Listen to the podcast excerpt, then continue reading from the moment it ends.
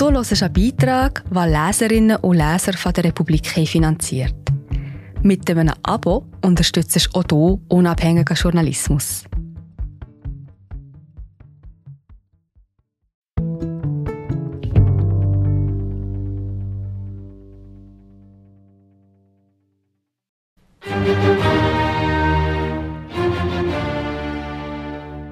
So pathetic.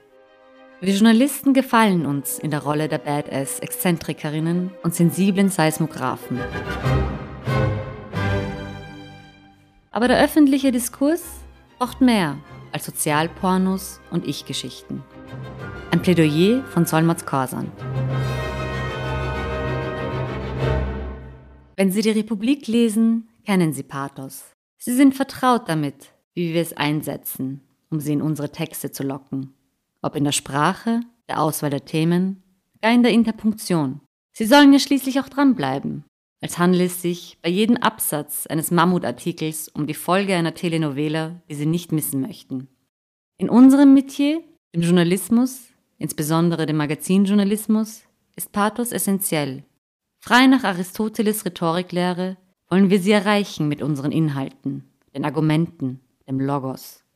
Doch damit uns das gelingt, damit der Logos auch seine volle Wirkungsmacht entfalten kann, muss er beim Publikum auf fruchtbaren Boden fallen. Und dafür brauchen wir, richtig, das Pathos. Wir können nicht umhin, uns gelegentlich seiner zu bedienen, die einen exzessiver als die anderen. Nun hat sich in den vergangenen Jahren ein besonders pathetischer Stil in den deutschsprachigen Magazinjournalismus eingeschlichen. Im postfaktischen Storytelling wird mehr gefühlt als beschrieben.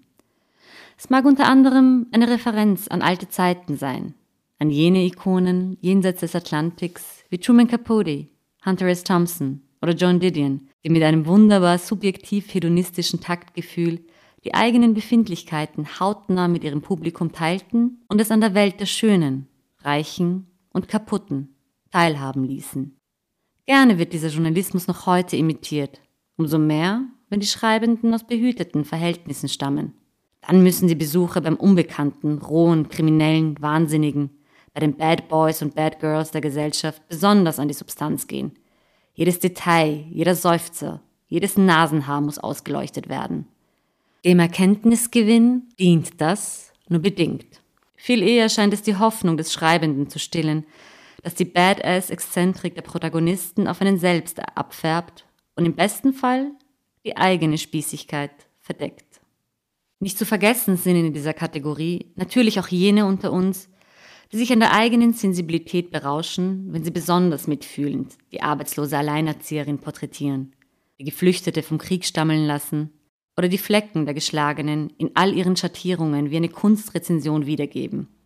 Man verstehe mich nicht falsch. Armut, Flucht und Gewalt sind Themen, die den Journalismus Tag und Nacht beschäftigen sollten und bei denen wir gar nicht genug hinschauen können. Aber unsere Befindlichkeit hat darin nichts verloren. Es ist ein schmaler Grat zwischen dem, was als würdevoll empfunden wird, und dem, was als pathetisch, fülstig, kitschig wahrgenommen wird. Man muss dafür kein Romanautor sein, aber der Ton, der muss stimmen, schreibt die deutsche Medienkritikerin Samira El-Wasil über die Kunst, andere zu porträtieren. Es kommt darauf an, selbst im Lot zu bleiben und gleichzeitig den anderen nie ganz aus dem Blick zu verlieren. Eleganz und Beweglichkeit sind von Vorteil. Außerdem das Talent leicht zu wirken, auch wenn es kompliziert ist. Es ist eine Frage des Augenmaßes. Wie vieles im Leben ist auch das Pathos relativ. Des einen pathetisch ist des anderen her. Dennoch lassen wir Magazinjournalistinnen uns nicht selten mitreizen von der eigenen Befindlichkeit, um bei ihnen, unserem Publikum, etwas auszulösen, sie zu affizieren. Dabei geben wir alles.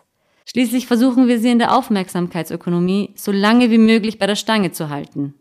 Oft auch mit einem ganz großen Ich. Das große Ich wird Ihnen aufgefallen sein. Kein Qualitätsmagazin, das etwas auf sich hält, will auf die Ich-Geschichte verzichten.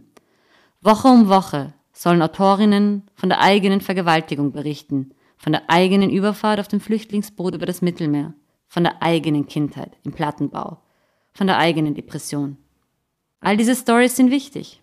Das Problem ist aber, dass es nicht länger reicht, darüber zu schreiben, Protagonisten zu finden, Perspektiven mitunter ganz andere als die eigenen einzuholen, sondern man kramt in der eigenen Anekdotensammlung nach dem persönlichen Drama, das sich publizistisch ausschlachten lässt.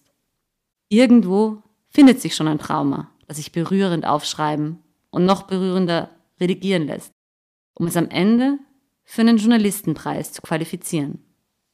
Die polnische Schriftstellerin Olga Tokarczuk kritisiert in ihrer Nobelpreisrede die Ich-Obsession. Wir sind gerade wieder da. Hallo, ich bin Marie José, Wissenschaftsjournalistin bei der Republik. Und ich tue dich hier kurz stören. Mir gefällt bei der Republik, dass sie vertiefen. Es sind mehrheitlich Geschichten, die auf Hintergrund eingehen. Für das Lesen oder Hören, beim Joggen, beim Kochen oder wie man noch einen langen Tag vor dem Computer einfach möchte die Augen zutun. Wir sind werbefrei und nur von unseren Leserinnen und Lesern finanziert. Unter republik.ch hallo kannst du auch hier ein Abo lösen. So, und das war es auch schon mit der Störung.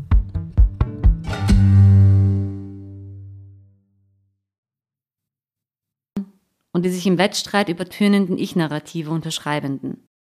Wir erfahren alles über die Erzähler, können uns mit ihnen identifizieren, ihr Leben wie unser eigenes durchleben. Trotzdem ist das, was der Leser erfährt, bemerkenswert häufig unvollständig und enttäuschend. Stellt sich doch heraus, dass die Expression des Autor-Ichs keine Universalität garantiert. Im Journalismus beflügelt die exzessive Nabelschau nicht wenige zu voyeuristischen Experimenten. Um mitzuhalten im Wettstreit um Klicks und Quote, stöbert jeder und jede in der eigenen Biografie. Medien räumen den publizistischen Striptease gerne Platz ein, vor allem jenem von marginalisierten Gruppen.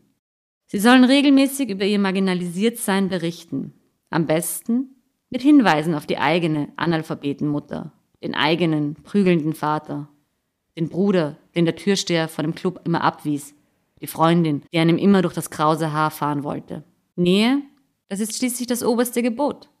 Nur wer ganz nah dran ist, erreicht das Publikum, so der Glaube vieler Medienmacher. Und es hat einen angenehmen Nebeneffekt.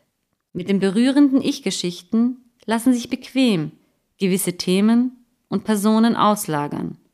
Wozu kontinuierlich und sachlich von der Systematik eines Problems berichten, wenn es die Kolumnistin mit ihrer Familiengeschichte Woche um Woche tut. Das mag nun paternalistisch klingen. Schließlich sind wir alle erwachsene Menschen, die frei entscheiden, wie viel sie von sich preisgeben.